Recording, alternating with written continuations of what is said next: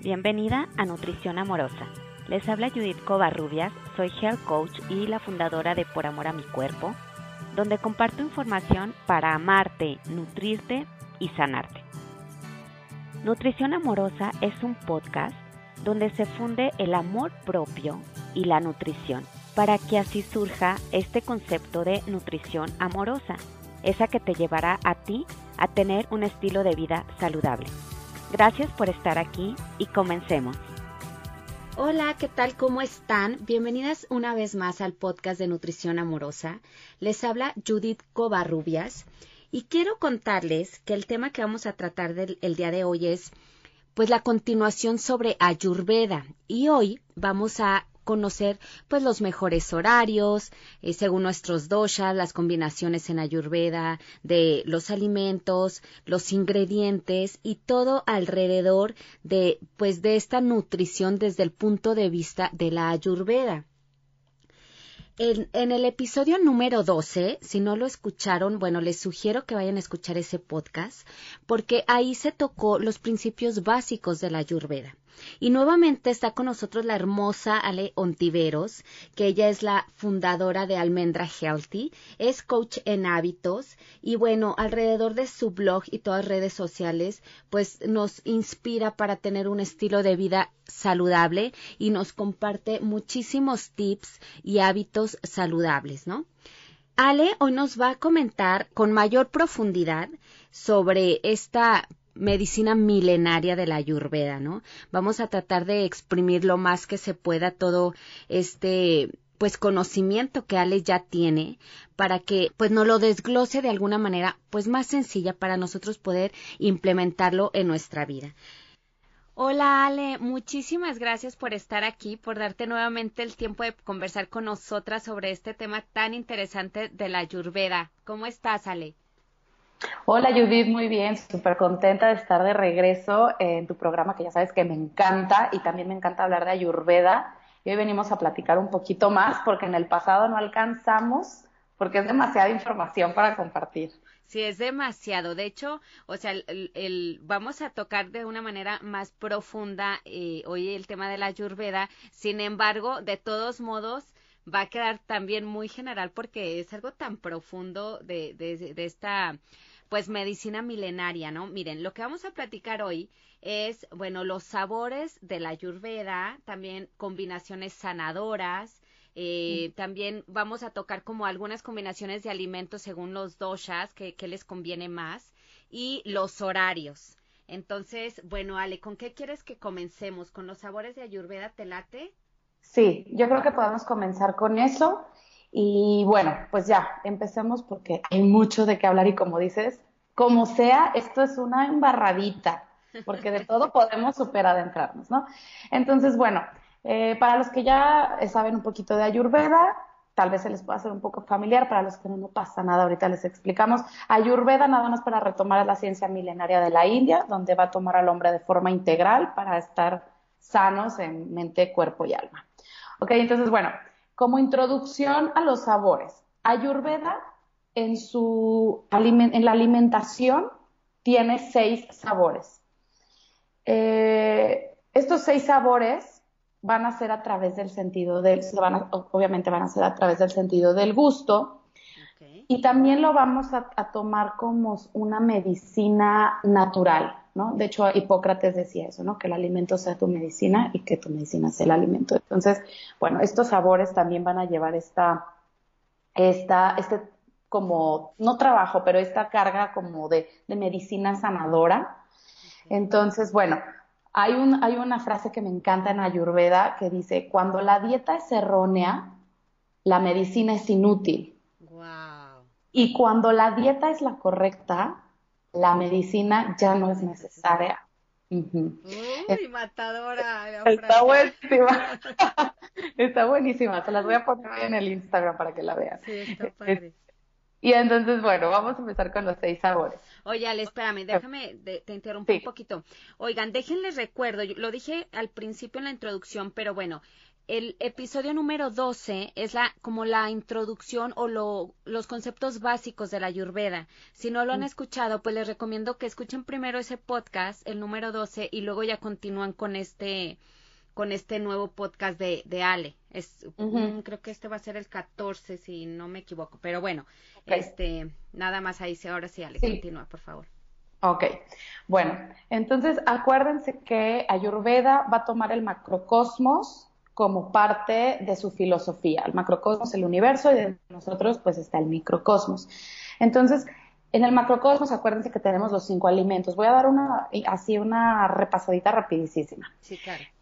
Entonces, bueno, acuerden, voy a recordar rapidísimo los tres doshas, ¿no? Entonces, bueno, macrocosmos afuera, microcosmos en todo el cuerpo y dentro de nosotros viven los elementos que están afuera, eh, eh, también están en nuestro cuerpo. Recordemos que el dosha vata es movimiento, es la energía, es el, es el frío, es lo que es el viento, lo que nos hace estar ágiles. Eh, también la característica de dosha vata es que la piel seca, muy áspera, es el espacio, es el aire. Esto es como una, un repaso rápido de, de, los elementos que conforman al Doshavata. Doshapita es la energía de la transformación, es lo caliente, lo húmedo, lo penetrante, el fuego, el agua. Y el Doshakafa, acuérdense que es la energía de la estructura, lo que nos va a dar como eh, pues si los huesos, los músculos de nuestro cuerpo, es lo fresco, lo húmedo, también es lo aceitoso, lo tranquilo, lo suave, es el agua y la tierra en los elementos. Entonces, bata, aire y espacio, pita, fuego y, y, agua, perdón, fuego y agua, y kafa va a ser agua y tierra. Entonces, bueno, la alimentación y los sabores en, Ayurveda, como todo, es tomando en nuestro cuenta nuestros doshas. ¿Por qué se los recordé? Porque ahorita van a ver que de acuerdo al sabor va a ser lo que nos conviene más a los doshas. Una cosa importante en, en sánscrito, que es el idioma antiguo de la India, el idioma donde, que se utilizaba hace miles de años cuando nació Ayurveda, en la palabra sabor en sánscrito se le llama rasa, R-A-S-A. Ajá. Entonces, cuando hablamos de sabores, hablamos de razas. Okay. En la lengua nosotros tenemos nuestras glándulas salivales y ahí va a ser el primer contacto con este sabor o con, la raza, ¿no? Que vamos a, tener este contacto. ¿Cuáles son los seis sabores de Ayurveda? El primero es dulce, que no solamente son las frutas ni lo que nos sabe dulce, ahorita les voy a explicar. El siguiente es agrio, salado, picante, amargo y astringente. Entonces, bueno, vamos a comenzar con el primer sabor, el sabor dulce o raza eh, en, Ayurveda.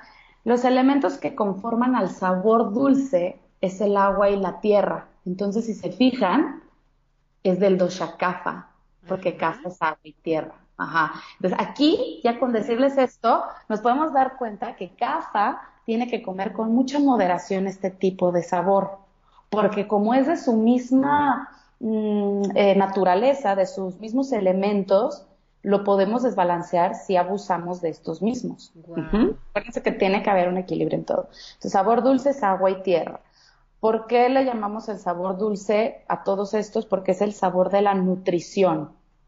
Es a nivel nutricional las proteínas, las grasas y los carbohidratos. O sea, ¿todos entran en lo dulce? Ajá, que también le llaman los macronutrientes, ¿no? Sí. En nutrición. En nutrición son los macronutrientes, en, en, en Ayurveda es el sabor dulce, proteínas, grasas y carbohidratos, porque son las tres eh, fuentes de, de, nutrición que necesitamos para estar vivos. Entonces es el sabor de la nutrición. Son los nutrientes principales, los que tienen que estar en mayor volumen en nuestra dieta, porque nos dan energía nos dan la, saciedad en el apetito y también son los que nos van a quitar la sed. Son los que conforman a los músculos y a los huesos fuertes, ¿no? Si, si quieres tener una buena musculatura, buenos huesos, bueno, necesitas proteínas, necesitas grasas y carbohidratos, ¿no? Por supuesto. Y también apoyan a tener el sistema inmune mucho más fuerte. Y entonces también cuando nosotros tenemos esta parte de saciedad nos sentimos llenos, que tampoco hay que llenarnos hasta el 100%, es el 80-20, no dejar este 20% eh, sin, sin, llenarlo. Pero ¿qué pasa cuando nos sentimos llenos? Nos sentimos hasta contentos, ¿no? Así, ah, ya comí, ya sí, tengo súper feliz. sí. Entonces, bueno, este es el sabor dulce, es el sabor eh, que lo conforman elementos de agua y tierra, de la nutrición, y acuérdense, proteínas, grasas y carbohidratos. Ok, entiendo. Ajá. ¿Qué carbohidratos? Carbohidratos complejos, que son los que nuestro cuerpo utiliza y, son, los, son los buenos, digamos, entre comillas, ¿no? ¿Qué carbohidratos, por ejemplo? El arroz, eh, avena, quinoa, estos son los que conforman este grupo. Digo, les estoy dando nada más ejemplos, ¿no? Son muchos más. Son todos carbohidratos complejos, sí. También en este grupo entra la proteína animal, si ustedes consumen proteína animal, puede ser el huevo, la carne, o sea, carnes rojas, el pollo, los lácteos, los pescados, los mariscos, todo lo que venga con proteína animal. Si consumen esta proteína animal, nada más aseguren que sea de buena fuente, que no esté muy procesada, que no traiga antibióticos, que sea lo más limpio posible. En este grupo también entran las semillas, como las almendras, las nueces, las semillas de girasol, todas las semillas que ya conocemos, aquí entran porque tiene la parte de proteína y de grasa. También van a entrar aquí las frutas y verduras, pero las verduras que tienen almidón los que son los tubérculos. zanahoria, ajá, Camote, papa, exactamente. Entonces, porque son las que nos van a dar esa parte de carbohidrato que estamos buscando en este sabor. Y las frutas también son fuente de carbohidrato. Pero no se asusten, no digan, ay, yo ya no voy a comer fruta, es un carbohidrato eh, que, que lo vamos a utilizar. Y también es este, es la parte, o sea, sí tiene el sabor dulce, ¿no? O sea, sí tiene este dulzor. Sí. Eh, y también aquí entra la proteína vegetal, obviamente, súper importante. Y dentro de la proteína vegetal, bueno, además de tener eh, muchas verduras, como es el brócoli, la coliflor, pero esto también va a entrar ahorita en otro grupo. En proteína vegetal, en este grupo de sabor dulce, entran las leguminosas. Los frijoles, las habas, las lentejas. Garbanzo. Entonces, como les decía hace ratito, el dosha kapha sí, obviamente puede consumir estos y, debe de consumirlos totalmente porque son los, son los macronutrientes, son los que nos dan eh, pues la nutrición y, la fortaleza, pero no en abuso, o sea, en moderación. Si consume mucho CAFA, que está conformado de agua y tierra, pues va a entrar en un desbalance. ¿Por qué? Porque son alimentos pesados, eh, porque nos pueden hacer sentir sin energía si abusamos, ojo, solamente si abusamos. No les estoy diciendo que no coman frijoles o que no coman carne. Sí coman, pero no en. Así ya no, pues este. Que causa la pesadez, ¿no? Después de comer. Causa pesadez, te hace sentir lento, eh, sin energía. Y acuérdense que CAFA en el cuerpo, eh, el dosha CAFA predomina en la parte superior, como del pecho hacia arriba. Entonces, por ejemplo, las personas que son de dosha CAFA son personas que normalmente siempre están, o bueno, mm, normalmente eh, tienen resfriados, están congestionadas, tienen alergias, tienen asma, y esto es por la gran mucosidad que, que, el mismo dosha kapha lo, lo, crea. Lo característica, ajá, y lo crea y es característica del dosha. Y entonces si nosotros abusamos de, por ejemplo, los lácteos y de todos estos alimentos nos va a causar mucho más congestión. Mm. Entonces tiene que ser en balance. Y por ejemplo, el dosha vata y pita sí lo puedo consumir con un poco más de libertad, tampoco vamos a usar, pero sí porque nos va a dar mucho más energía.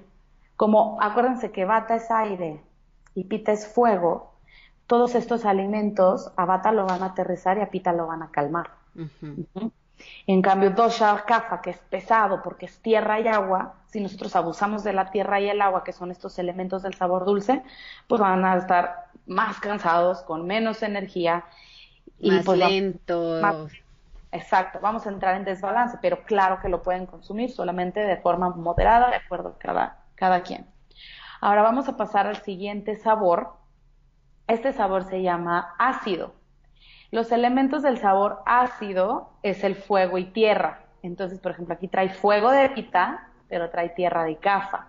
Entonces aquí ya nos podemos dar cuenta que estos dos doshas pues lo van a tener que tomar con moderación.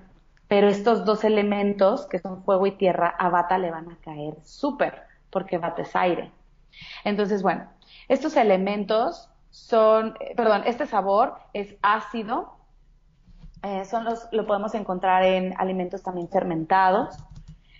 ¿Qué beneficios me van a dar el, consumir alimentos de sabor ácido? Me van a dar una buena digestión, eh, ayuda a exaltar sabores, los ayuda a ser más, eh, a tener mayor palatabilidad, más, más sabor. El sabor ácido también estimula a tener más eh, atención a lo que estás comiendo. En vez de estar pensando en quién sabe qué o estar viendo el celular, cuando tú estás comiendo algo ácido, como que te Ajá, porque el mismo sabor te llama la atención, te, te regresa, te aterriza. Sí, es cierto. Y lo cual provoca tener mayor salivación. Entonces, cuando tú tienes también mayor salivación, vas a tener una mejor digestión. Ahora, ¿qué alimentos encontramos en el sabor ácido? Frutas cítricas, todas las frutas cítricas, cítricas, perdón, como el limón, la naranja, la toronja, todo lo que es cítrico. El vinagre, el vinagre de manzana, mm. el vinagre blanco. Y además que el vinagre también nos ayuda a tener una buena digestión, ya que, por ejemplo, el vinagre de manzana es una bebida fermentada. Sí. Entonces va a mejorar la digestión. Por eso les decía que, que este sabor igual como que suena raro, como que lo ácido nos ayuda a tener mejor digestión, pero no me refiero a ácido a, comerte unas alitas picantes, ¿no? Como si no ácido en... Tiene los, tiene los, sí, ay, Ale dijo que lo hace. Este, pero bueno, Ayurveda así, le, así va separando sus, sus sabores. Y todos estos alimentos también tienen que comerse en cantidades moderadas para pita y cafa, como les decía, porque pita es fuego y café es tierra. Entonces, si abusamos, pues van a caer en desbalance. Beneficiando muchísimo a bata, porque bata es aire. Entonces, si estos, este sabor lo caracteriza el elemento fuego y tierra, pues fuego lo va a calentar porque bata es súper frío, o sea, tiene mucho frío. Y como siempre andan en, el aire, con los pensamientos en el aire, pues el elemento tierra lo va a regresar a, los pies aquí, al planeta. Lo aterriza, ¿no? Lo aterriza, exacto. El exceso de este sabor nos puede causar en la piel, por ejemplo, dermatitis, eczemas, problemas en general en la piel. ¿Eso es reflejo ya de un exceso? Es un, ajá, es un, es un reflejo de un exceso y puede ser, o sea, aunque digas, yo no soy dosha, eh, eh, pita ni kafa, ¿qué tiene, no? Yo soy bata, pero no importa. Si, si tú abusas, todos tenemos de los tres doshas. ¿Se acuerdan que les platicaba en, el primer en el primer programa de Ayurveda? Todos tenemos de los tres eh, doshas porque es la, eso nos lo regaló el, cosmos, nuestras energías que van a estar viviendo dentro de nuestro microcosmos. Y aunque tú tengas más eh, característico uno, te represente más uno, no por eso entonces voy a abusar de lo contrario para entrar en balance. Porque tu, tu dosha, aunque no sea el predominante, puede entrar en desbalance. Por supuesto. Oye, Ale, por ejemplo, eh, si, se, si se empieza a manifestar eh, algo en la piel, por así decirlo, como el ejemplo que mencionas, o sea, una forma de, de o sea, como te diré, como el primer paso, así, así, algo que puedes hacer ya sin todavía acudir a lo mejor con especialistas y algo, es poner atención como a este sabor en la alimentación. Sí, Sí, puedes poner atención, por ejemplo, al sabor ácido y a tu, a tu dosha pita. Sobre todo pita es el que manifiesta los desbalances en la piel. Entonces hay un exceso de acidez en tu cuerpo. Entonces podemos primero, acuérdense que nosotros tenemos una farmacia interior y todas las eh, sustancias secretadas por nuestras hormonas y por nuestro cuerpo para llegar al balance perfecto, ¿no? no, no a la primera, yo no les recomiendo que luego, luego vayan y, tomen una medicina, que qué bueno que existe, pero si podemos nosotros solitos autocurarnos y despertar esta, esta misma farmacia haciendo un balance en nuestra alimentación, que decimos la alimentación como básico porque todos hacemos al menos tres veces al día, entonces empecemos por ahí. Otro exceso del sabor ácido, otro, otro síntoma que podemos encontrar es obviamente reflujo, acidez, gastritis y una digestión no buena. O sea, aunque yo les dije que esto mejora la digestión, sí, pero en balance. Pero si yo abuso del vinagre, de alimentos que son mm. ácidos, pues obviamente va a alimentar este fuego digestivo y en vez de mantenerlo balanceado, pues lo va a llevar a la otra, al otro extremo, ¿no? Entonces, Exactamente. Entonces, y recordemos que pita, uno de sus desbalances muy común es el, la gastritis, ¿no? Porque es el fuego digestivo, eh, son los ácidos eh, gástricos dentro de nuestro cuerpo, entonces pues tratar de, de, tener cuidado pita y cafa con este sabor ácido. Ahora nos vamos a pasar al siguiente sabor, que es el sabor salado. Ajá, el sabor salado, igual se pueden imaginar de dónde viene la sal, pues viene del mar, entonces los elementos lo conforman el agua, pero también lo conforma el fuego. Entonces, si es agua y fuego, vamos a ver ahorita quién lo va a tener. Ajá, pita que es fuego, lo va a tener que eh, comer con moderación, igual cafa porque es agua. Entonces, bueno, el sabor salado también es conocido, como les decía hace ratito, como el sabor del mar. ¿Por qué? Porque está cargado de sales minerales del océano. ¿Dónde lo vamos a encontrar? En los mariscos, en los crustáceos, en las algas marinas, en la sal marina y en la salsa soya. en, estos, en estos alimentos es donde nosotros vamos a encontrar el sabor salado. Contienen una gran cantidad de agua, lo que nos ayuda a eliminar desechos en el cuerpo. Sea, ese es, una, ese es un beneficio de este sabor, ¿no? Como están cargados de mucha agua, bueno, nos ayudan a eliminar el, eh, los desechos del cuerpo, sobre todo los del intestino grueso y del colon. Eh, ¿Por qué? Porque son hidratantes, también funcionan como laxantes, mejoran la digestión, ayudan a eliminar cólicos menstruales, disminuyen la inflamación y la colitis, obviamente en un balance, ¿verdad? Porque si lo llevamos al exceso, pues al contrario, nos va a causar problemas. Además que el sabor salado nos ayuda a exaltar sabores. Y por ejemplo, aquí un, ejemplo de, cómo nos ayuda, eh, por ejemplo, las algas. Ahorita que eh, estamos eh, consumiendo, bueno, digo ahorita, pero tiene muchos años, la alga espirulina como nos, todos los beneficios maravillosos. maravillosos. La sal marina, si es una sal natural, no procesada, no calentada a mil grados centígrados como es la sal refinada, es una sal que nos va a nutrir e incluso nos hidrata, aunque pareciera lo contrario. ¿Cómo creas si la sal deshidrata? Claro, en una cantidad eh, adecuada, la sal marina está cargada de minerales y nos va a ayudar a hidratarnos. Ajá. La salsa soya que consuman, bueno, que sea orgánica o que sea lo más natural posible. Ahorita ya hay como más opciones eh, y no la, típica industrial, porque esa no nos va a hidratar, nos va a intoxicar y nos va a deshidratar, ¿no? Porque es mucha sal refinada. Entonces, bueno, el exceso de sal, eh, aquí van a, como los, los contras, ¿no? ¿Qué va a pasar si nosotros abusamos del sabor salado? Si tú preparas cualquier comida y le pones muchísima sal, ¿qué, qué pasa? No, pues, está el sabor muy desagradable, ¿no? Sabe muy feo y lo que pasa es que va a nulificar totalmente los sabores. Ya ni siquiera te sabe, no dices, ay, si me sabe a X, no te sabe a nada, te sabe a sal. a sal. Entonces, un exceso de sal nulifica totalmente los otros sabores de la cocina. Entonces le quitamos la palatabilidad porque ya no se te antoja. O sea, después de una cucharada, pues la verdad es que ya ni puedes continuar comiendo, ¿no? O sea, no te sabe rico. El exceso de sal retiene líquidos, nos hace sentir pesados, porque nos inflama también, nos hace sentir pesadez, causada por esta misma inflamación de la retención de líquidos.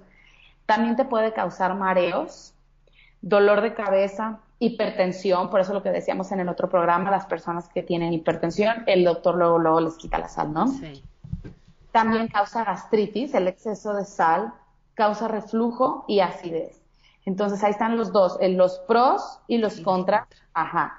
Y entonces, conociendo estos, estos pros y estos contras y sabiendo que el sabor salado lo conforma el elemento agua y fuego, pues obviamente lo que decíamos, pita y cafa sí lo pueden consumir, pero con moderación. Y pita sobre todo con mucho más moderación porque pita está formada por los dos, por agua y fuego.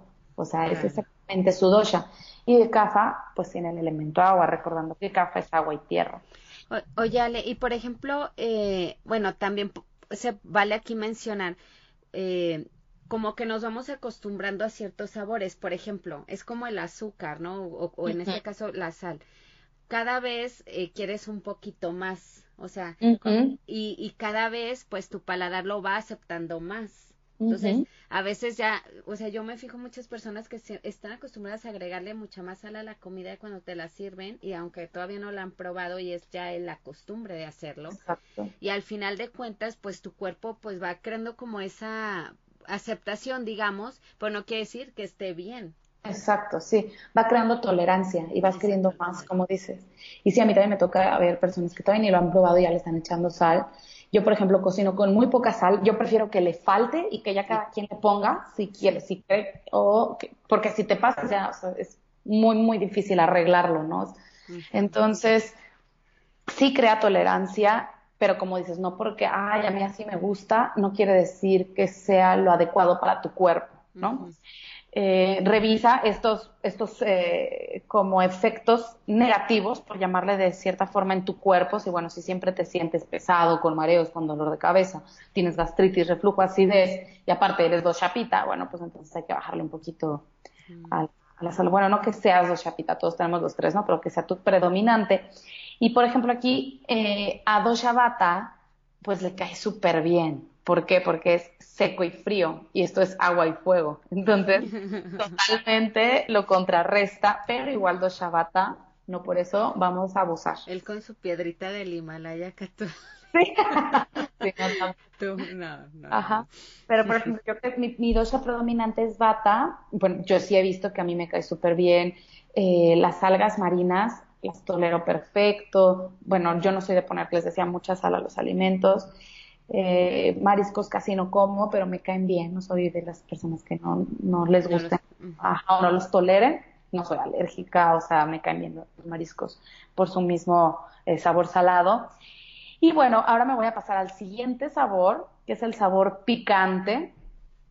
Y aquí el sabor picante lo conforman los elementos fuego, entonces aquí viene ya el chapita manifestándose, ajá, pero también lo va a conformar el elemento aire. Entonces aquí ya entró también el doshabata, porque bata es aire, ajá.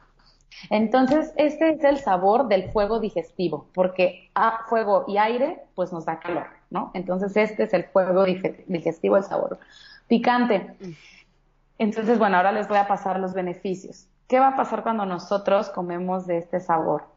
Nos va a ayudar a eliminar la congestión nasal e incluso problemas estomacales, pero no abuso y no tampoco, bueno, ya estoy súper, súper enfermo, ahorita me voy a echar un chile poblano, sino que como medida de prevención, ¿no? Porque igual ya en el momento de la enfermedad, pues tal vez no, no sea, eh, hablando de un chile, ¿no? Lo, mejor. Pero este, ayuda a eliminar la congestión, es estimulante de la digestión, o sea, el sabor picante nos ayuda a tener una mejor digestión y también nos ayuda a eliminar y matar eh, elementos eh, que sean patógenos, que nos estén haciendo daño en nuestro cuerpo, los, mata. ¿Dónde podemos encontrar este sabor picante? No solamente en el chile, por eso les decía que no, ese era un ejemplo. En todos los chiles, obviamente, en la pimienta, en el jengibre, porque ya ven que tiene un sabor picante. ¿Y qué pasa cuando a veces te sientes mal del estómago y te haces un tecito de jengibre?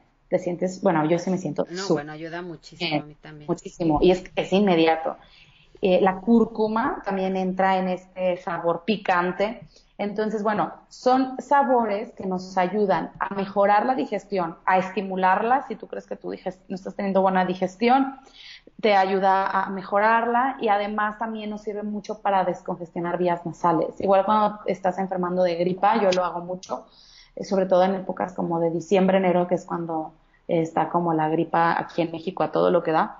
Entonces, eh, yo suelo hacerme todas las mañanas un té de jengibre o un té de cúrcuma de medida preventiva o hasta ya en forma como sanadora, ¿no? Ajá. Y, y, eso me ayuda, y no quiere decir que ya nunca en la vida me enferme, pero cuando me está dando, como que me ayuda a no llegar a la etapa en la que ya me tengo que estar en la, en la cama tirada todo el día o con pastillas. Y si llego a ese momento, es una vez al año, haz cuenta, o es muchísimo menos, o sea, reduzco mi, mi inflamación y, mis, mis, malestares en general. Entonces, bueno, este sabor en exceso, pues no le conviene a Pita, como les decía, porque es fuego, ni a Bata porque es aire, porque nos va a causar un desbalance. ¿Qué desbalances nos puede causar? Irritaciones e inflamaciones. Por ejemplo, Pita en el estómago y en el intestino delgado y en la piel, como te decía, piel, eh, perdón, pita es la que, el que manifiesta los balances en la piel. Cuando nosotros consumimos en exceso este alimento, entonces es cuando podemos ver irritaciones, lo que te decía hace ratito, dermatitis, eczemas o en el estómago, las eh, úlceras, gastritis, reflujo, eh, todo lo que sea del intestino delgado, estómago y en la piel. Pero Bata, acuérdense que el dosha Bata regula el intestino grueso y el colon. Entonces, el efecto de Bata, en lo caliente está bien, lo calientito está bien porque le va, lo va a ayudar a entrar en calor porque es muy frío. Pero como también lo conforma el elemento aire, este elemento, si nosotros abusamos eh, no sé, por ejemplo, de la pimienta o abusamos del chile. Ah, también la mostaza, se me olvidaba, también la mostaza entra en este, en alimento picante. este grupo. Ajá, nos va a provocar distensión o, inflamación. Entonces es cuando nos sentimos súper inflamados. Pero pues ¿por qué? Si yo estoy comiendo jengibre y el jengibre pues es un súper alimento y es la medicina universal, sí, pero no en exceso. Todo con moderación, sobre todo si eres del dosha bata o pita. A bata le va muy bien el sabor que le dé fuego a su digestión, pero con moderación, porque recordemos que bata tiene una digestión mm, más lenta, eh, en el que vamos a guardar más gases, y no es con pita que goza de una súper buena digestión. Entonces, a bata sí nos va a beneficiar, pero también nos puede caer un poquito mal e inflamarnos. En cambio, aquí el dosha que más beneficiado sale es kafa, con el sabor picante. ¿Por qué? Porque si se acuerdan que bates tierra y agua y este, este sabor no tiene estos elementos, se va a sentir más vigorizado por el fuego y el aire, se va a llenar de energía, se va a descongestionar, porque recordemos que kafa está también en las, en las partes, las vías nasales, ajá, y se va a sentir también mucho más alegre al ya no estar todo aletargado. Entonces, por ejemplo, un, a cafa, a dosha cafa, un shot de jengibre en la mañana y con una pizca de cúrcuma, o sea, le pimienta cayena. Pimienta cayena, no, bueno, es un super punch. Entonces, por ejemplo, lo mencionan, es que yo quiero algo que me dé energía en el gimnasio. ¿Qué me puedo tomar aparte de un café? como yo casi, bueno, yo no tomo café porque no me gusta, yo no lo recomiendo, pero yo les digo, háganse un shot de jengibre con la fruta que ustedes quieran, la que más les guste, y póngale tantita pimienta cayena o póngale tantita cúrcuma, o sin la pimienta y la cúrcuma, con el puro jengibre, es un despertador y te da muchísima energía, o sea, te levanta. Y yo lo veo en casa aquí, que también este aquí hay un cafa y entonces eh, el shot de jengibre es así pum para arriba eh, entonces, bueno, pues se los recomiendo mucho si son del doshakafal, el jengibre, la cúrcuma, y como sea, a todos nos hace bien, pero obviamente, pues sin exceso, ¿verdad? Y me voy a pasar al siguiente sabor. Este sabor es el sabor amargo. Este sabor lo conforma el elemento aire y espacio. Entonces, bueno, sabemos que el doshabata está formado por aire y espacio. Entonces, digamos que no va a ser su su, sabor. Su sabor, ajá. Pero es súper importante este sabor. ¿Por qué? Porque es el sabor donde hay la mayor o la más alta concentración de valor nutricional, pero de micronutrientes. ¿Se acuerdan que el dulce eran los macronutrientes, proteínas, grasas y carbohidratos? Ajá. El sabor amargo es todo lo contrario. Son micronutrientes, que son todos los químicos, antioxidantes, alcanoides y glucósidos que están, o sea, que queremos tener en nuestro cuerpo. Y estos, estos micronutrientes, ¿qué hacen o, por qué son tan importantes? Que, tan, perdón que te interrumpa también, o sea, dentro de los micronutrientes, o sea, es eh, como una forma más coloquial, vitaminas y minerales se encuentran en los micronutrientes. Exacto. ¿Y qué van a hacer estos micronutrientes o vitaminas, antioxidantes, minerales, etcétera? Van a defender al cuerpo de enfermedades inflamatorias y degenerativas.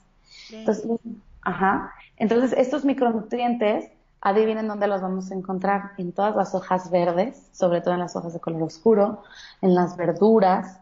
Y ahorita les voy a decir este con mayor detalle, pero antes les quiero decir que al nosotros consumir estos micronutrientes, que son las vitaminas, minerales, antioxidantes, en forma líquida o en ensaladas o como más les guste, son un e, excelente tónico para el hígado. ¿Por qué? Porque todos estos químicos y todo esto que les acabamos de mencionar, lo que hacen es que nos ayudan ayudan a desintoxicar el hígado. Son también gran nutriente para la sangre porque nos ayudan a purificarla.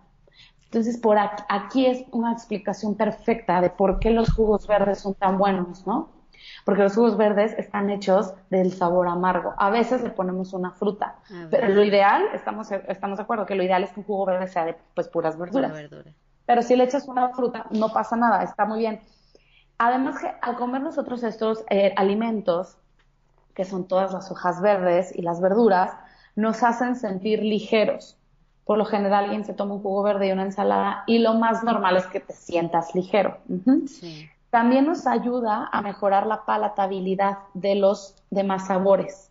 Entonces nos ayuda a tener como un mejor sabor de los otros sabores que estamos comiendo. Su sabor amargo es el más, el sabor amargo, perdón, es el más deficiente en la dieta occidental. Sí, o sea, pues si ustedes pueden ver en toda la pues sí, en la parte occidental, eh, aquí en México, en Estados Unidos, Canadá, Sudamérica, etcétera, es como lo que pues, las personas menos consumimos, ¿no? Así como que, oye, ensalada, Ajá, oye, tiene mala fama.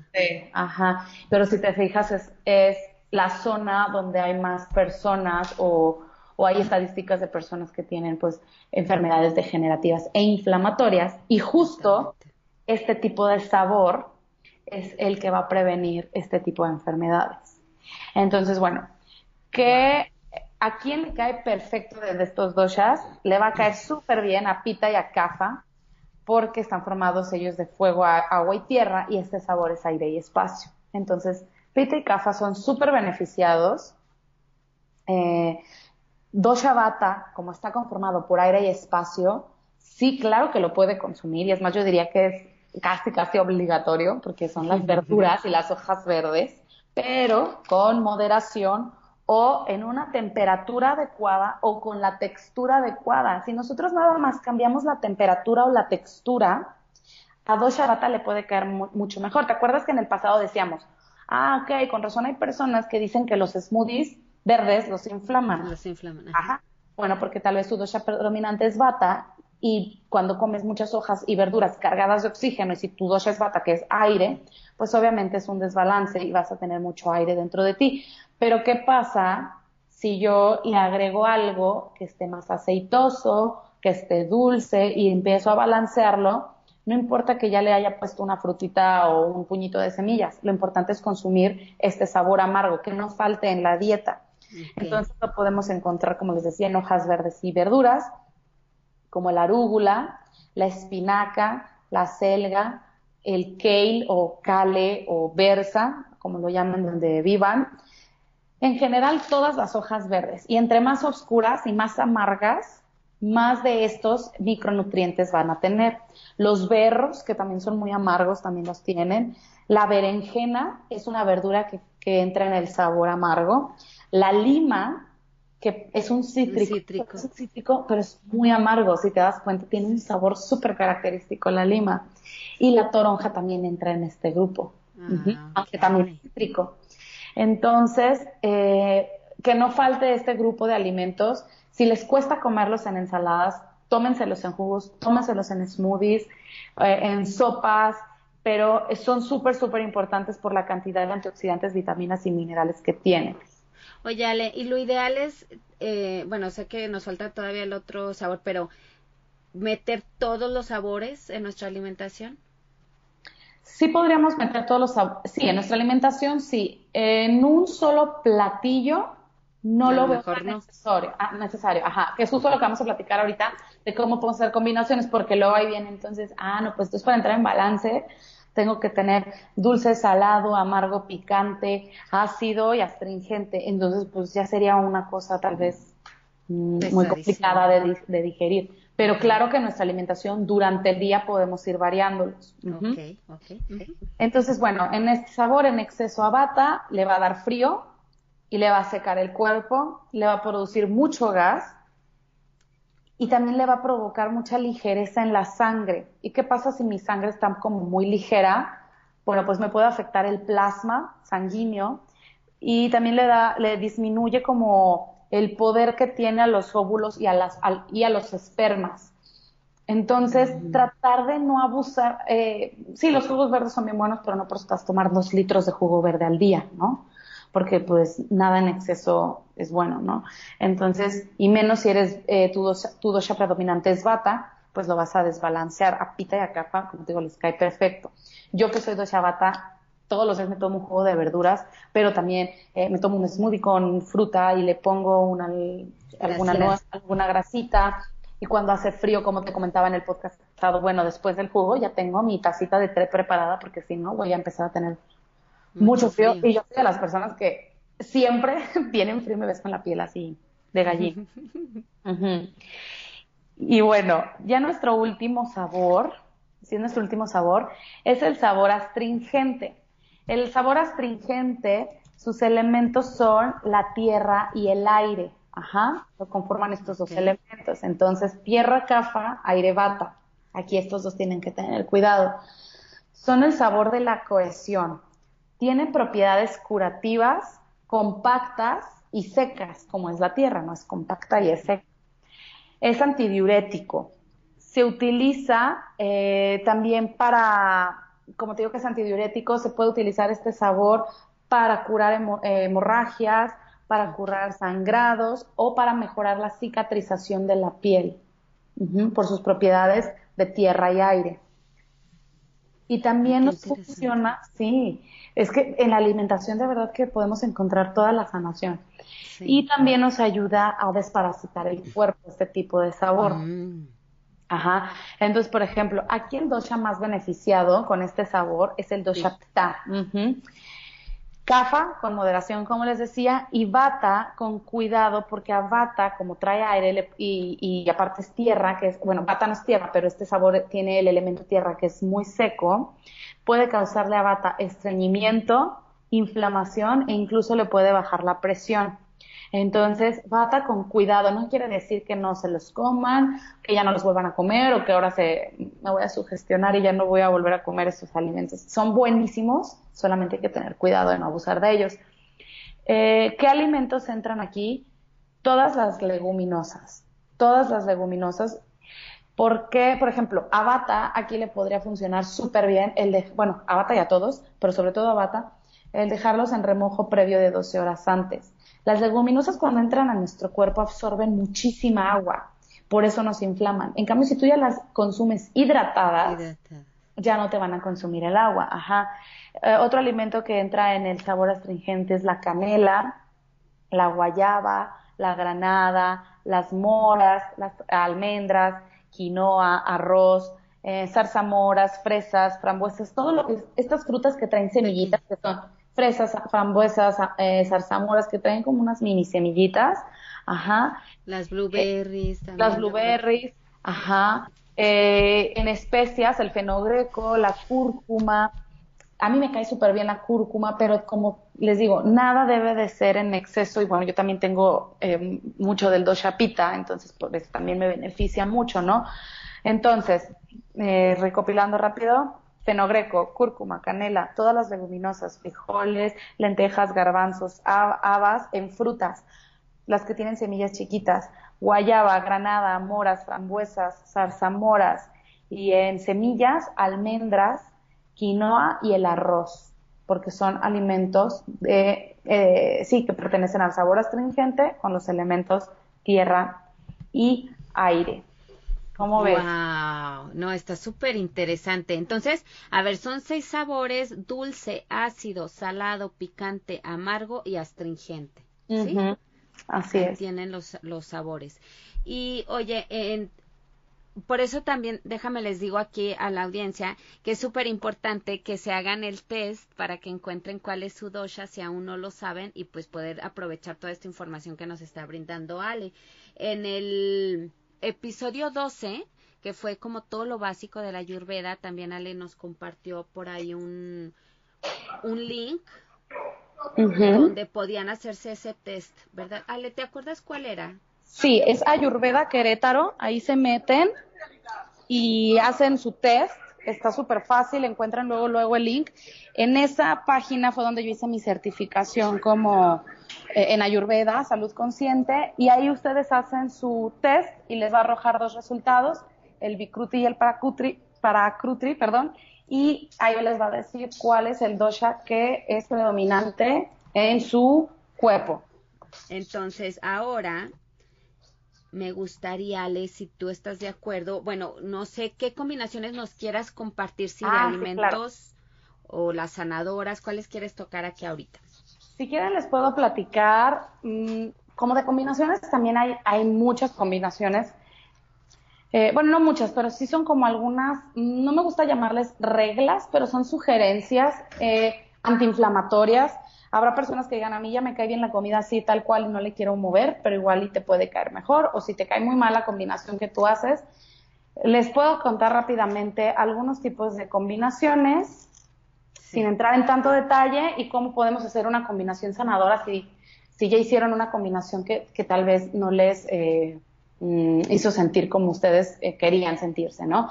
Entonces, bueno, les paso rápido unos tips para combinar alimentos. Voy a empezar por los más básicos que son los crudos. Por ejemplo, los crudos que puede ser como de la fruta, de las verduras. Traten de no... Hojas verdes. Hojas verdes, sí, hojas verdes.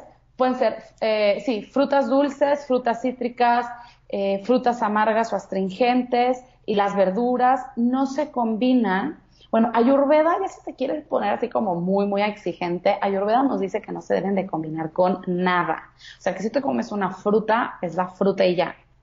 Y que no debes de estar combinando lo que con el yogur, la granola. Entonces, bueno, Ayurveda dice que los crudos no se mezclan con, con otro alimento, de, sobre todo que sea muerto, de proteína animal. Ah. Ajá. ¿Por qué? Porque los alimentos crudos se digieren súper rápido. Entonces, si lo mezclamos con un alimento que tarda en, digerir seis, en digerirse seis horas, que es por ejemplo la carne, y la fruta se digiere en 30 minutos, al mezclarse se fermentan en el intestino causando así desinflamación. Y a veces le echamos la culpa, ay, fue la sandía de la noche. Pues no, no fue la sandía de la noche, fue que tal vez antes te comiste unos tacos de pastor y llegaste a tu casa y remataste porque viste un pedacito de sandía, ay, qué rico y qué saludable. Y eso fue la cabose. Ajá, y entonces la sandía lo que va a pasar es que se fermentó con la carne en el intestino. Habrá personas que igual no les pase, todos somos diferentes, pero digamos que sí mm, puede suceder. E incluso Ayurveda te dice, entre más complejo es tu menú o tu plato, más compleja va a ser la digestión. Entonces tratar de simplificarla. No quiere decir que ni dejemos de comer, ni que quitemos grupos de alimentos, simplemente que la hagamos lo más sencilla posible. O sea, como que no mezclar muchísimos ingredientes, Ale. Ajá, exacto, no, no querer mezclarla de todo, de que, ay, que tenga proteína, ta, ya te hiciste eh, segundo porque te querías que tuviera mucha proteína, tiene huevo, bistec, pollo, los chilaquiles, ¿no? Y elegiste una bomba al chilaquil, mejor elige una sola proteína. Pero bueno, en crudos así es, así es uno de, de, los consejos. Y todavía se divide más en los crudos, que las dulces con dulces, cítricas con cítricas, amargas con amargas.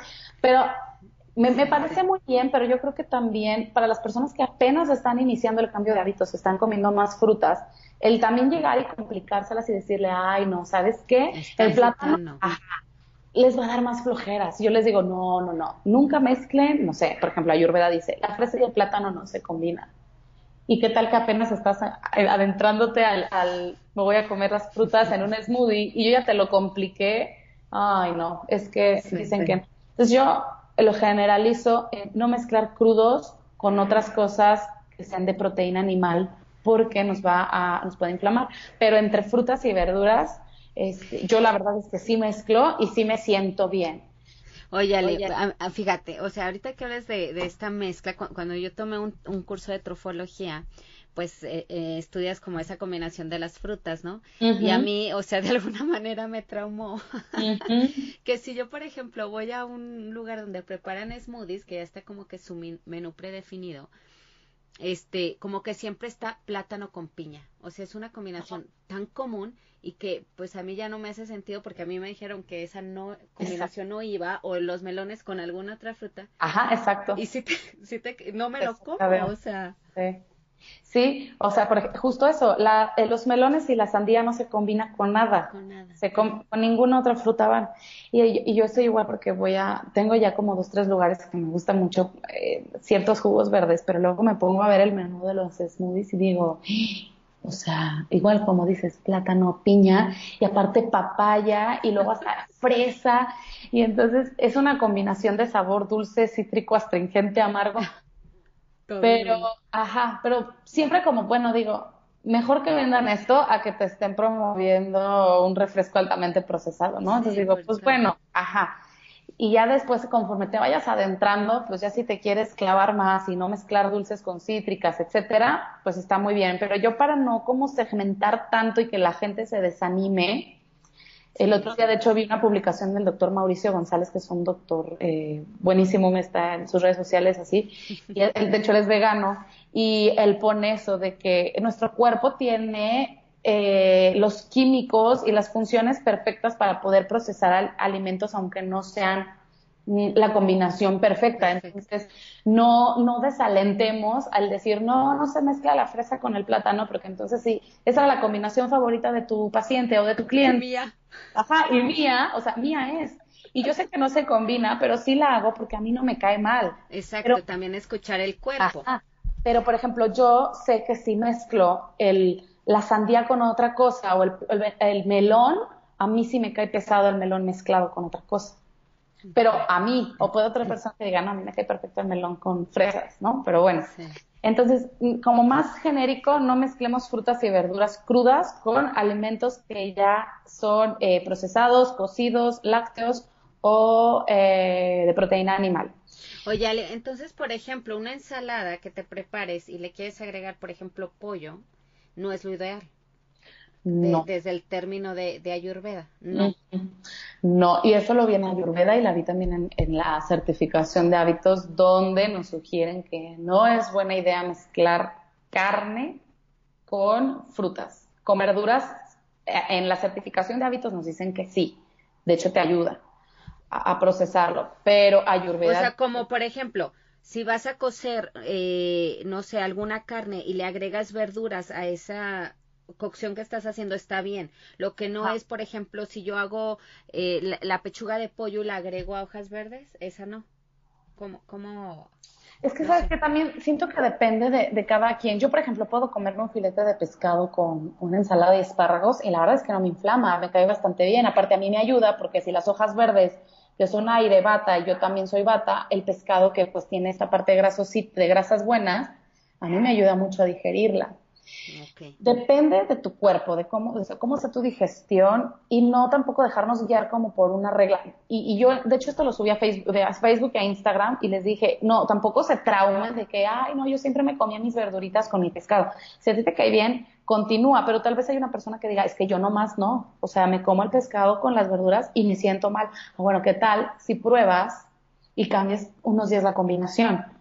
Puede ser, o sea, puede ser por ahí, ¿no? Y, que, y que no es algo dañino ni, o sea, es nada más cambiar la combinación del alimento, a ver, a ver cómo te puede caer bien. Ahora, aquí experimentarlo. Exacto. En las frutas hay una excepción.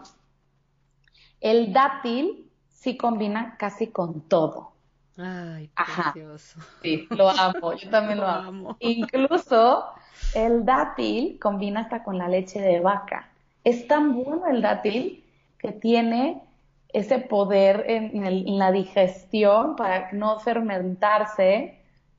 Eh, ajá. Entonces nada más, aquí es como eh, hay un, un pin, un post-it, revisen sus licuados, cómo se los hacen, no los carguen con demasiadas frutas tampoco, una fruta por licuado eh, es más que suficiente, dos ya a lo mucho, ¿no? Entonces, bueno, esa es una de las, de las combinaciones. Otra combinación es, por ejemplo, las legumbres. Ayurveda nos dice que las legumbres, eh, bueno, además que son proteína vegetal, no se combinan con queso, con lácteos. Como es una proteína vegetal la legumbre, no se debe de combinar con una proteína animal, mucho menos con lácteos o queso, porque se va a fermentar la legumbre. Entonces, igual, eh, ay, es que a mí los frijoles los remojo y me siguen cayendo bien pesados Ah, ok, pero ¿cómo te los comiste? No, pues con queso, o le puse crema, o le puse, quién sabe, o leche, o no sé ahí puede estar entonces la mala combinación. Ajá. Incluso te dice que tampoco con carne. Pero, pues, por ejemplo, aquí en México es súper típico hasta los frijoles charros, ¿no? Que traen tipos de carne, de tocino, salchicha, no sé cuánto. O que vas a la carne asada o a un restaurante mexicano que sirven tus frijolitos y al lado tu trozo de carne. Repito, si a ti no te cae mal, no es una ley eh, universal para todos, ¿no? Pero Ayurveda dice que combinar legumbres con lácteos o carne nos acidifica y nos causa acidez. Entonces, no se combina, según Ayurveda, dos proteínas animales, o sea, no lácteos con carne, no dos tipos de carne, el decir, ay, me voy a comer eh, un pedazo de pescado y luego estoy en el buffet y se me antojó también tantita barbacoa y un pedazo de puerco. Si tú combinas más de dos proteínas animales, vas a tener mucha pesadez. Ajá. Y si de por sí que se tarda años en digerir la carne, o sea. Y por ejemplo, eso se ve muy común también en las paellas, ¿no? Que ponen puerco, pollo y mariscos. Mariscos, ajá. Hasta salchicha, chorizo. Eh, pues es una combinación que puede quedar muy pesada. Ahora, los eh, otra, otro tipo de combinación, los vegetales. Los vegetales del aire. ¿Cuáles son los del aire? Los que son expansivos, los que crecen hacia arriba, todas las hojas verdes. Aquí, por ejemplo, hay una combinación que lo hemos hecho muy bien por muchos años, que son las quesadillas. Y ahorita les voy a decir por qué. Sí combinan eh. vegetales expansivos, o sea, vegetales que crecen de la tierra hacia el cielo, con lácteos y proteína animal. Ajá. Entonces, por ejemplo, eh, hojas verdes, ejotes, el maíz y los nopales, ¿no? Son, son vegetales expansivos, crecen hacia arriba, ajá. Y combinan perfectamente con lácteos. Entonces, una quesadilla en una tortilla de maíz es una combinación ayurvédica perfectamente hecha, ¿no? Wow. Entonces, ahí fue cuando yo dije, yay, algo hice bien. o por ejemplo, comer huevos con nopal es una combinación perfecta porque es proteína animal con este vegetal expansivo que trae mucho aire. Sí, tan rico eso. Y, saben riquísimos además. Los vegetales de la tierra, que son la papa, el camote, todos los que contienen almidón, esos, por lo contrario, no se combinan con proteína animal ni lácteos. Entonces, sí, ya, yo hice la misma cara cuando me lo dije. No. no, a mí me encanta la papa y me encantaba la papa con queso. La pita, sí pues Ayurveda dice que no, pero bueno, si no te cae, igual, si no te cae mal y no tienes problema, pues síguele, pero si igual tú dices, me siento súper inflamada y me quiero comer una papa con queso, pues tal vez no fue una buena combinación. Oye, y aparte, pues como tú dices, o sea, no es como que sea, bueno, lo ideal es que si un día se te antoja, pues adelante, y no que sea la constante día a día, ¿no? Sí, exacto, sí. Bueno, tengo seis meses que como una papa al horno con quesito, tocino, ¿no? Que trae las dos proteínas animales, que haya una combinación que no se hace, y luego el almidón, pero por una vez, pues no es algo que, que tenga que ser un hábito en tu vida, ¿no? Exacto. Pero bueno, ¿qué pasa si ya hiciste la combinación y pues la quieres volver sanadora, ¿no? O sea, que ya es que a mí me encanta la leche de vaca, y el plátano, por ejemplo, que el plátano y la leche de vaca nunca se combinan, como dijimos hace ratito, porque se va a fermentar y nos va a causar acidez. Yo le puedo agregar una pizquita de cardamomo y eso lo va a volver antiácido. Además que le da un sabor súper rico el cardamomo, es como dulcecito rico. Entonces, por ejemplo, el cardamomo es una especia sanadora eh, que hay otra, tuve una clase de, de, puras especias de ayurveda buenísima y el cardamomo es así como de las top, es así. es una estrella de las... Es la estrella de las especias en la cocina, ajá. El cardamomo nos funciona como antiácido.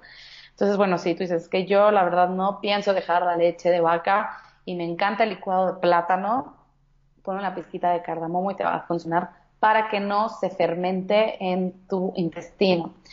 Eh, otro, otro ejemplo de combinación sanadora, bueno, me encanta la comida picante y no, y soy pita y tengo gastritis y me vale y yo quiero porque sí, hay muchas personas así, ¿no? Claro, sí. Eh, que dicen, no, a mí me gusta y no lo voy a dejar de comer. O sea, yo antes decías eso, pero tuve que dejarlo. Pero bueno, la comida picante, que ya es muy ácida y, con el sabor ácido, podemos ponerle, y aquí también entra una combinación súper deliciosa y fácil, ponerle cilantro, porque el cilantro es una hoja verde y nos va a alcalinizar. Y tiene demasiado, entra en la parte amarga, ¿se acuerdan? En la parte de los micronutrientes, en la parte alcalinizadora, en la parte eh, de vitaminas, de minerales. Entonces, ya con que, por ejemplo, a sus tacos al pastor, con muchísima salsa que ya le echaron, échenle un puño de cilantro y entonces les va a caer mejor, no les va a dar tanta acidez porque el cilantro va a contrarrestar la acidez. O para cualquier comida, ¿no? Las tostadas o así. Entonces, y además que es delicioso y disponible, muy fácil. En, México, sobre todo, bueno, ahí cilantro. Y barato, ¿no? Y barato, ajá.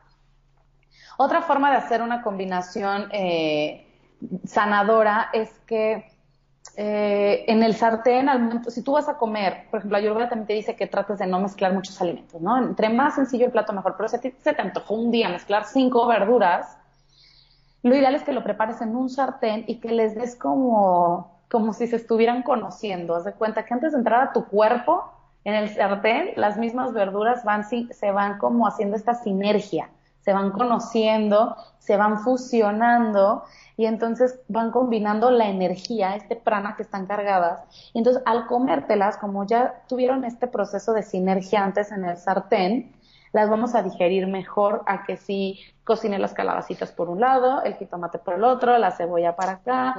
Es mejor dejarlas como que haz cuenta que se conozcan. Se conozcan, intercambian energía, hacen como este clic y entonces cuando entran a tu cuerpo ya vienen previamente conectadas estas verduritas entre ellas y es mucho más fácil eh, tener una mejor digestión.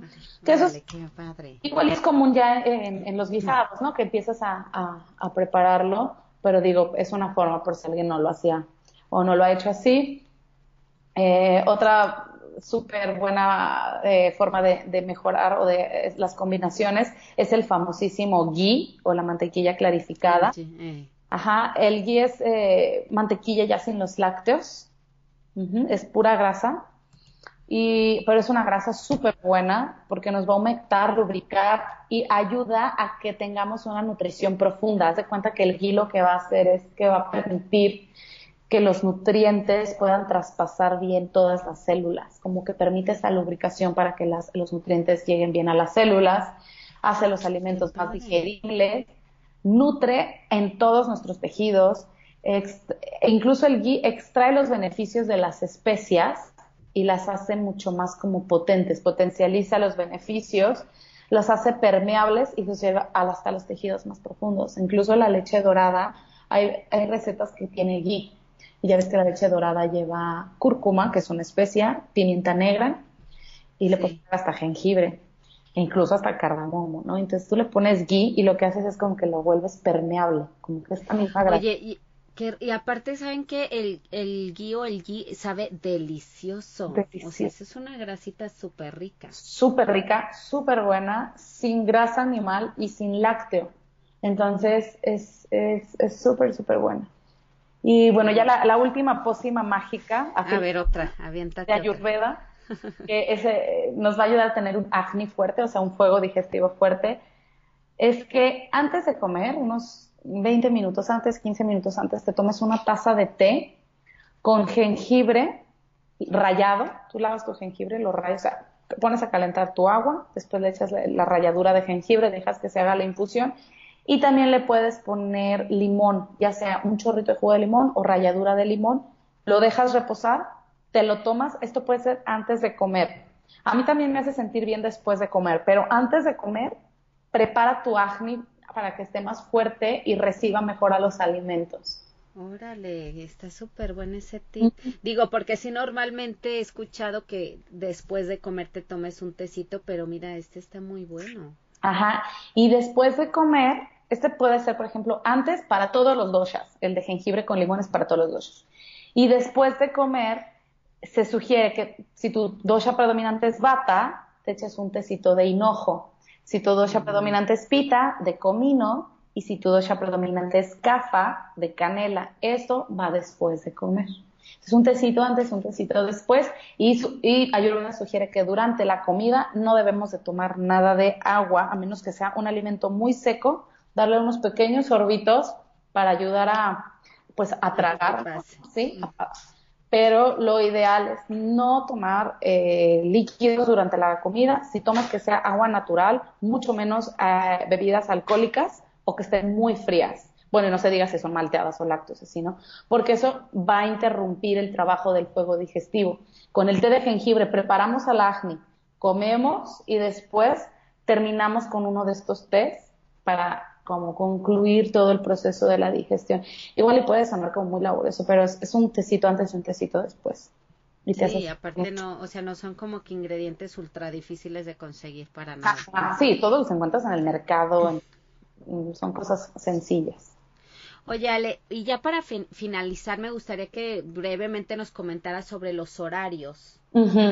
Sí, bueno, pues te cuento súper rápido para ya no demorarnos tanto porque con estos temas de verdad podemos seguir las horas aquí. Sí, claro. Pero bueno, Ayurveda en, tiene como sus horarios, ¿no? Y todo esto se debe a los ciclos circadianos. El ciclo circadiano dura 24 horas y los doshas se manifiestan cada cuatro. Entonces, si son tres doshas, pues tres por cuatro, doce, pero se van a manifestar dos veces al día cada dosha. ¿Ok? Entonces ahí les De 6 de la mañana a 10 de la mañana, las primeras cuatro horas del día, el dosha que se va a manifestar más es el dosha kapha, que es el dosha de la pesadez y de que nos sentimos aletargados. Por eso entre 6 de la mañana y 10 de la mañana es cuando estamos lentos, es cuando apenas estamos despertando, se recomienda no desayunar pesado porque apenas vamos a empezar a trabajar como para ya empezar a echarle todo el trabajo a la digestión. Se recomienda hacer ejercicio en estas horas. Es buenísimo hacer ejercicio entre 6 y 10 de la mañana para despertarnos porque estamos en el dosha kapha. Y sí, también se recomienda un desayuno ligero, como pueden ser jugos verdes, licuados de verduras, una avena, algo que sea súper ligero para no aletargar más al cuerpo si ya está dosha bata, digo, cafa, y aparte le metemos algo pesado, pues no, vamos a estarnos durmiendo, ¿no? Entonces lo que queremos es despertar. Eso es de 6 de la mañana a 10 de la mañana. Después, las siguientes cuatro horas, de 10 de la mañana a 2 de la tarde, está el doshapita. El doshapita eh, se manifiesta a esta hora, ¿por qué? Porque es a la hora que el sol ilumina más, si se fijan, de 10 de la mañana a 2 de la tarde es cuando el sol está en su máximo esplendor. Pita se manifiesta con el calor y la transformación en este horario.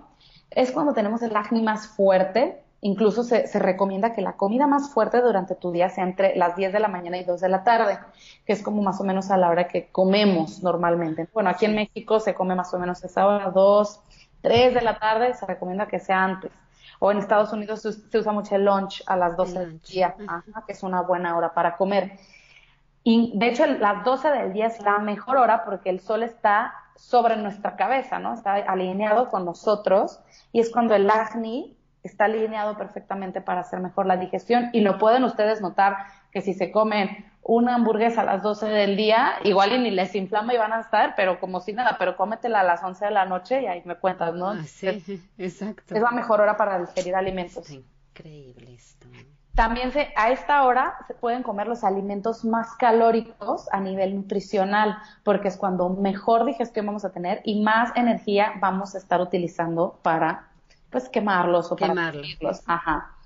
En verano, en este horario, hay que tener muchísima más hidratación, sobre todo si eres dosha pita, bueno, todos, pero sobre todo si tu predominante es pita, eh, no dejar pasar una buena hidratación y en este horario ideal, sobre todo para dos chapita, tener juntas de trabajo o ponerte a trabajar. De 10 de la mañana a 2 de la tarde es un horario súper productivo para pita, porque como el acné está eh, a todo lo que da tu fuego digestivo y pita lo regula, es buen horario para poner tus juntas de trabajo, incluso hasta para hacer ejercicio. Hay personas que a esta hora también les puede caer muy bien si pita, eh, lo, si, bueno, si ah, si tu horario lo permite, o, si no, antes, como les decía, en la mañana para despertar es excelente, pero este es un horario excelente para, estar súper activo.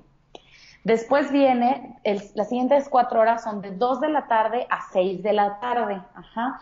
Aquí ya entra el dosha vata. Entonces, si se fijan, de, vata, acuérdense que es aire y espacio.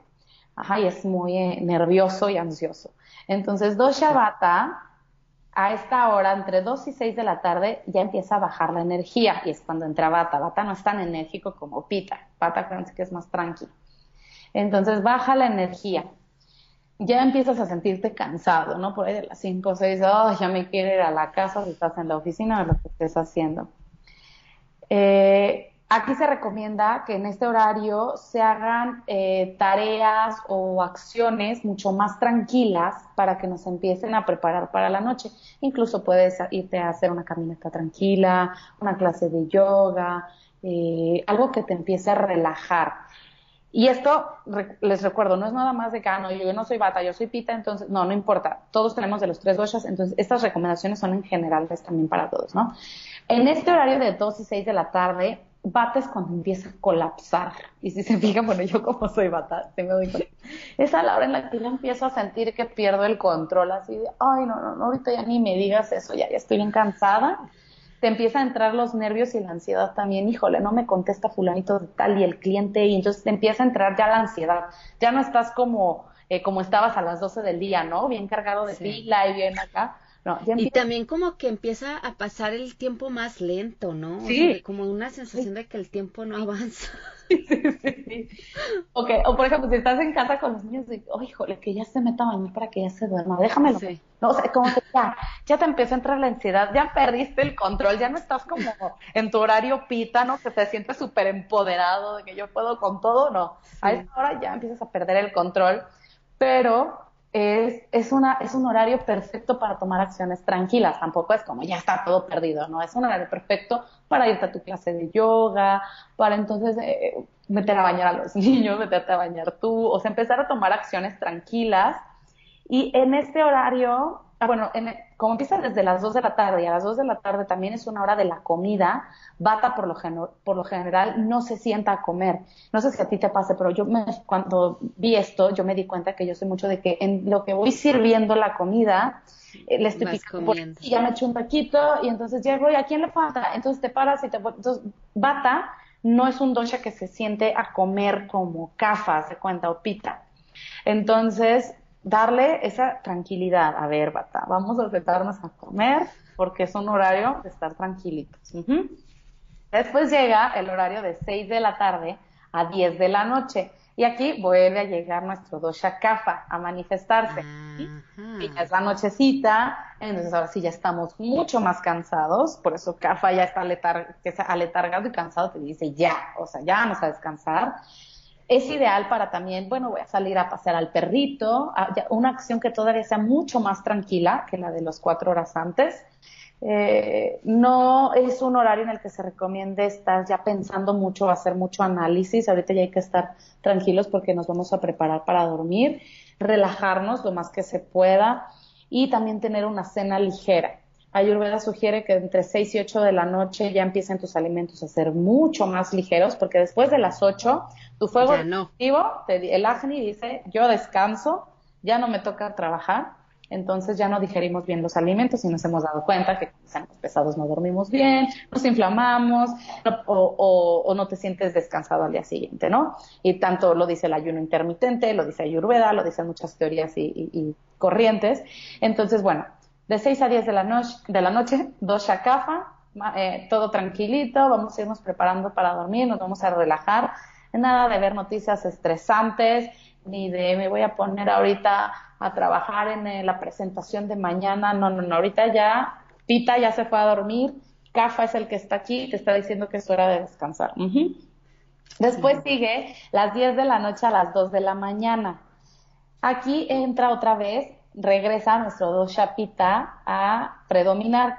Pero en este horario de 10 de la noche a 2 de la mañana, pita ya no va a estar enérgico como de 10 de la mañana a 2 de la tarde. ¿no? Ahorita ya pita te dice es hora de descansar porque yo me voy a dedicar a transformar todos los nutrientes, me voy a poner a trabajar. Ahorita solamente voy a transformar, ya no es hora de comer. Después de las 10 de la noche, incluso bueno, desde antes, después de las 8, desde las 10, Pita se pone a transformar todos los nutrientes y las moléculas en, eh, en, nutrientes asimilados. Es un horario de regeneración, es un horario de asimilación y de los cinco sentidos, no solamente del gusto por lo que comí, ¿no? Vamos a asimilar lo que vimos, lo que escuchamos, lo que sentimos, lo que pensamos, lo que olimos. Es un horario en el que nuestro cuerpo va a asimilar, va a transformar y se va a regenerar esta hora es importantísima estar, bueno, a esta hora es importantísimo ya estar de preferencia acostados y descansando. Igual si a las 10 se te hace muy temprano, bueno, pues igual 11, pero tratar de a esta hora, sobre todo, no desvelarte y no dormir porque, o no dormir bien, porque entonces la estás interrumpiendo el trabajo, pita. Entonces, cuando dices, es que hago un montón de ejercicio y como súper bien, pero no bajo de peso. Ah, porque no estás durmiendo bien. Entonces, no, no está transformando lo que comiste durante el día. Después viene el siguiente horario, que es de 2 de la mañana a 6 de la mañana. De 2 de la mañana a 6 de la mañana está el Doshavata, que también por eso es súper importante tratar de no desvelarnos y dormir estas cuatro horas son importantísimas, porque a esta hora Vata hace el descanso, bueno, es cuando es el descanso del cerebro, es la limpieza del sistema nervioso y de nuestro cerebro. Por eso cuando nos desvelamos y a veces es que yo ni tomé y me siento como si hubiera tomado, es porque Vata no hizo su limpieza cerebral como tenía que haberse hecho. Y, sabemos que nuestro cerebro, nuestras neuronas, pues tienen toxinas que van desechando y tienen que limpiarse. Entonces, de 2 a 6 de la mañana, descanso al cerebro, descanso del sistema nervioso. Dosha Vata se pone a tonificar y restablecer las neuronas, eh, también nuestro sistema cardiovascular y nuestro sistema nervioso. Si no dormimos entre estas horas, de 2 a 6 de la mañana, a esto se le llama obviamente insomnio provocado por estrés, y entonces esto es un desbalance de bata, como habíamos dicho en el otro programa. De 2 a 6 de la mañana es cuando se hace el sueño reparador. Si tú no dormiste en este horario, no vas a sentirte bien al día siguiente. Y se sugiere tener una rutina previa al dormir. Y claro que yo me he dado cuenta muchísimo, digo, antes yo salía muchísimo y, y ahorita que ya casi no lo hago, el día que me desvelo digo, híjole, son las 5 de la mañana y vengo de la boda, al día siguiente estoy que no puedo ni pensar y es porque no le di descanso al cerebro ni al sistema nervioso, ni se regeneraron mis neuronas. Entonces estás como... Sí, una locura. Sí, horrible. Y aunque te duermas en la tardecita, sí te recuperas, pero un descanso o un sueño que no se hizo de manera óptima de 10 de la, de la noche a 6 de la mañana, o sea, nunca se recupera, nunca se recupera, aunque te duermas toda la tarde del día siguiente. estos son los son los horarios. Horarios. No, pues está súper, súper interesante y me hace total sentido todo lo que nos comparte, Sale. Y ahorita, o sea, esto de los horarios, como dices, que tiene que ver con los eh, ciclos circadianos, ¿lo dije bien? Sí. Por eso también en la tarde, o sea, aunque te duermas tres horas en la tarde, pues no es lo mismo, o sea, no vas en tu ciclo y el cuerpo está todo desbalanceado, el pobrecito con las desveladas. Sí, o pasa que te duermes en la tarde y te levantas y estás más cansado. Y dices, pero ¿por qué si me acabo de despertar? Pues estás en el dosha kapha, ¿no? De que ya es hora de dormir y te levantas de dormir, pues sigues, sigues cansado, ¿no? Claro. Sí. sí. luego cuesta recuperar todo eso. Bueno, no lo recuperas, sino volver a estar en balance está muy cañón. Sí, alinearte. Y lo vemos en los animalitos que no tienen eh, reloj, ¿no? Pero tú ves que se va metiendo el sol y ves a los pájaros que se van a, al, al árbol, ¿no? Los, los, perritos, los gatos, los animales que tienen el mismo ciclo circadiano que nosotros los humanos, porque sabemos que hay otros ciclos y que hay animales nocturnos, etcétera. Pero si ellos lo hacen sin que nadie se los diga y sin que tengan un reloj, nosotros también debemos de hacerlo por naturaleza, ¿no? No hay luz, es hora de descansar. Está la luz a todo lo que da, es hora de, de, de activarme. Oigan, pues espero que a todos les haya gustado todo esto que nos sale, nos comparte, está increíble toda la información. Y ahorita con, con todos los temas que, que nos platicaste, Ale, sobre la alimentación, horarios y todo esto, me hiciste recordar una frase de mi abuelito que siempre nos decía, almuerza poco, come más, cena poco y vivirás. Y siempre nos decía eso, ay, bien tierno, ay, sí. Pues sí, no, tienen toda la razón porque nuestros abuelitos sí tenían una conexión más profunda con, con la naturaleza y con su cuerpo que nosotros ya nos cuesta bastante trabajo tenerla. Exacto, sí, ellos sí estaban conectados y además se alimentaban de forma natural, se movían más, caminaban más, o sea, era otra cosa. Sí, sí, es cierto. Entonces, pues Muchísimas gracias, Ale, por tu tiempo, por compartir con toda la audiencia todo sobre la ayurveda. Bueno, no es todo, pero a grandes rasgos creo que nos diste muchas bases para empezar a implementar y vivir de una manera más saludable con todos estos tips que nos das. Muchas gracias por invitarme, Judith, y pues se nos hizo, eh, creo, un poco largo el programa, pero, y hablé mucho, siento que hablé mucho y, rápido, pero espero les funcione. Eh, cuando me apasiona un tema empiezo como a hablar así mucho, pero espero que les haya gustado. No, bueno, pero es que la verdad es que hay demasiado Demasiado. tela de dónde cortar en este tema de la ayurveda y creo que no, o sea, fuiste súper concreta lo más que pudiste, no podíamos como cortarlo más. Sí, no, no se podía. Muchas gracias, Ale, te mando un besote. Gracias, gracias. Gracias a ti. Bye. Bye. Gracias por escucharnos. No olvides suscribirte y cuéntale a tus amigas sobre este podcast. También puedes visitar mi sitio web poramoramicuerpo.com.